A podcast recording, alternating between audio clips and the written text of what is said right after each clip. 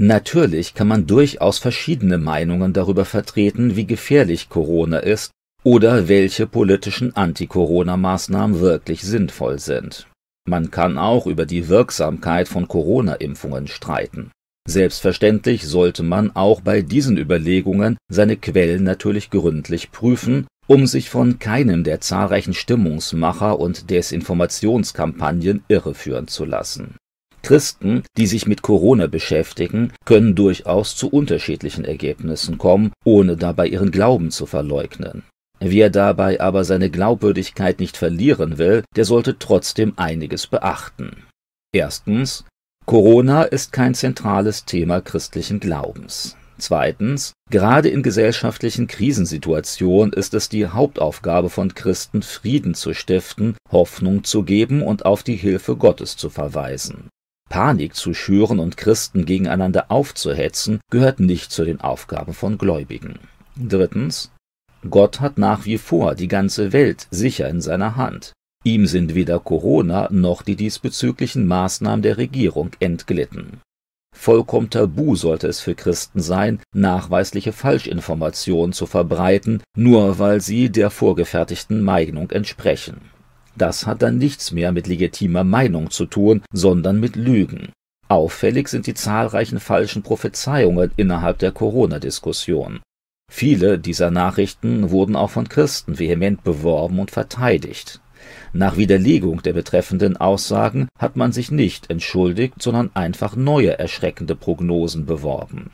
Das ist aus christlicher Sicht eindeutig Sünde im Folgenden nenne ich hier einige Beispiele falscher Anti-Corona-Prophetien, vor allem aus dem Jahr 2021.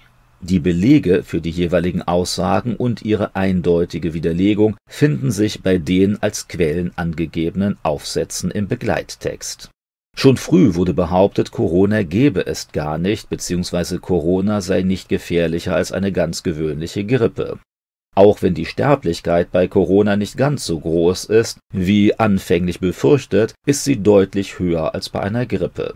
Außerdem gibt es im Zusammenhang mit Corona zahlreiche langfristig negative Auswirkungen auf die Gesundheit. Bereits 2020 hatte der vielzitierte Corona-Kritiker Bhakti geschrieben, man werde nie einen wirkungsvollen Corona-Impfstoff entwickeln können. Dem werden heute wohl nicht mehr alle zustimmen können. Bei einer Million Corona-Tests pro Woche wird man nie eine Inzidenz von 25 oder weniger erreichen, war am 5.1.21 auf mehreren Corona-kritischen Internetseiten zu lesen. Bereits im Juni 2021 lag der Wert bei 12. Bodo Schiffmann sagte am 26.01.21 den baldigen Rücktritt der deutschen Regierung aufgrund ihres verfehlten Corona-Managements voraus das fand bekanntlich nicht statt. Wenig später kündigte Schiffmann die unmittelbar bevorstehende Einführung eines neuen Euros an. Auch diese Prognose erfüllte sich nicht. Im Februar 2021 wurde von Corona-Kritikern gleich mehrfach angekündigt, dass eine Inzidenz von unter 50 bzw. 35 aufgrund technischer Ungenauigkeiten nie erreicht werden könnte im Sommer des Jahres aber lagen die Werte noch deutlich darunter. Am 24.02.21 wurde auf einer Internetplattform der Corona-Kritiker behauptet, der Lockdown würde nach den Plänen der deutschen Regierung nie enden. Ab April wurde der zweite Lockdown dann aber doch schrittweise aufgehoben mit Hinweis auf einen mutmaßlichen Insider behauptete der Corona-Kritiker Rainer Füllmich am 26.02.21 zahlreiche tote und schwer geschädigte Menschen durch Impfungen.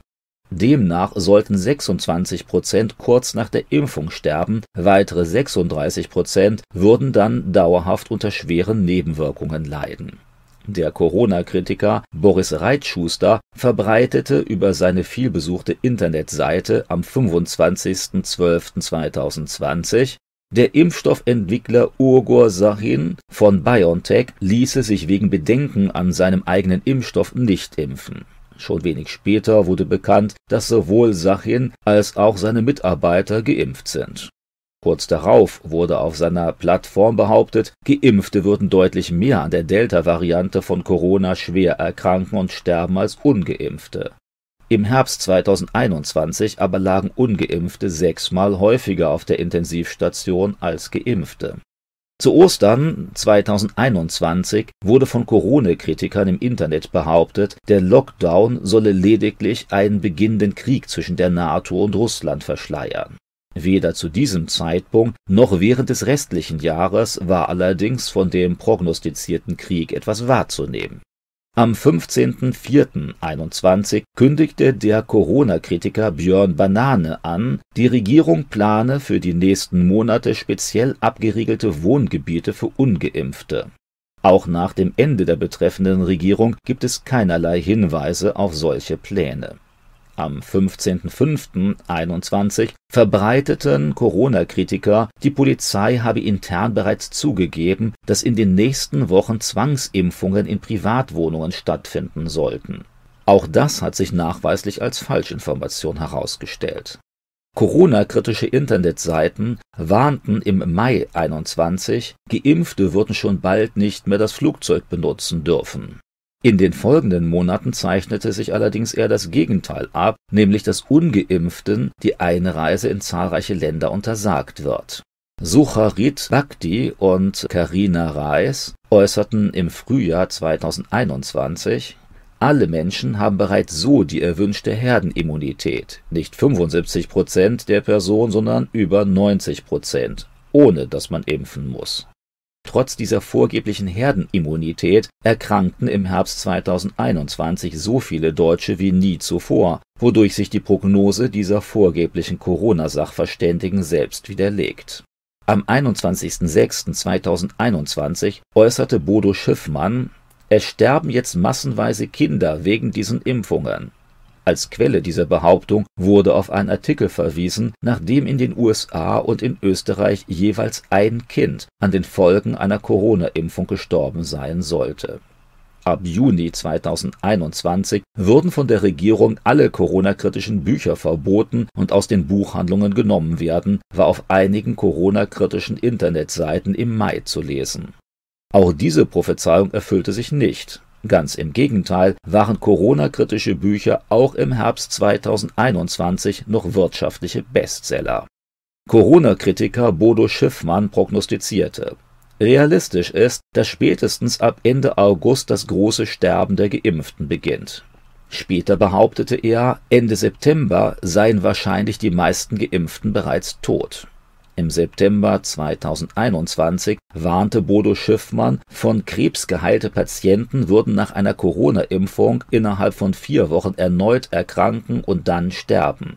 Nachdem allein in Deutschland viele Millionen Menschen geimpft wurden, ist kein Ansteigen von Neuerkrankungen ehemaliger Krebspatienten erkennbar im September 2021 wurde von Corona-Kritikern ebenfalls verbreitet, man wolle allen Ungeimpften das Wahlrecht entziehen und sie von der Bundestagswahl ausschließen. Auch diese Vorhersage erfüllte sich nicht. Dr. Caldwell prognostizierte im September 2021, würden die meisten Geimpften sterben.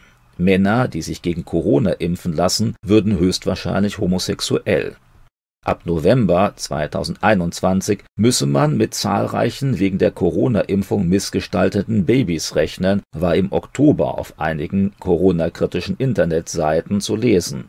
Diese hätten dann nur ein Auge und vier Arme. Auch diese Vorhersage hat sich glücklicherweise nicht erfüllt es ist mehr als erstaunlich, dass eingefleischte Corona-Kritiker ihren Meinungsmachern immer wieder glauben, auch wenn sich ihre Prognosen und Behauptungen auffällig häufig und nachweisbar als falsch herausgestellt haben. Wahrscheinlich kann man das nur damit erklären, dass der Wunsch einer persönlichen Umdeutung dermaßen stark ist.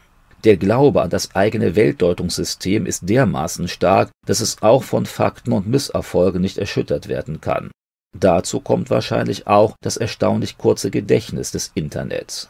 Meldungen, die heute das Denken und Handeln bestimmen, können schon in wenigen Monaten vollkommen vergessen sein.